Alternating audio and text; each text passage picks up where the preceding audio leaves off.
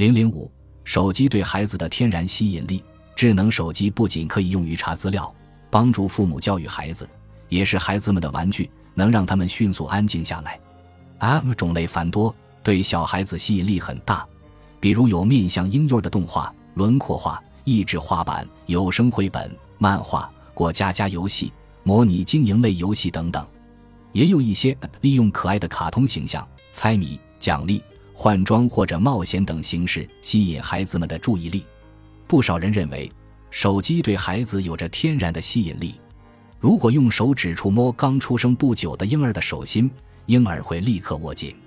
这种本能的反应被称作抓握反射。这种原始反应会随着婴儿的成长逐渐消失。慢慢的，婴儿会出于好奇而主动去握、抓、戳、摸。他们用手指触摸按钮、螺丝、食物。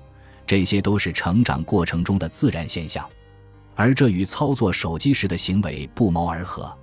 在我的采访过程中，有不少家长表示，明明没教过他，可他很快就学会了自己一个人慢慢玩了起来。手机很容易变成孩子们的新玩具。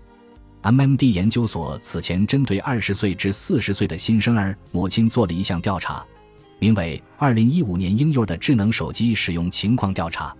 调查结果显示，零岁至五岁的幼儿的手机接触率达到了百分之五十八点八，其中一个人的时候不让他玩，和我们在一起时允许他玩的回答占百分之三十七点五，一个人的时候也让他玩的回答占百分之二十一点三，百分之二十六点五的家长表示几乎每天都接触，百分之三十五点一的家长表示一周接触两三次，约百分之六十的家庭认为使用手机已然是常态。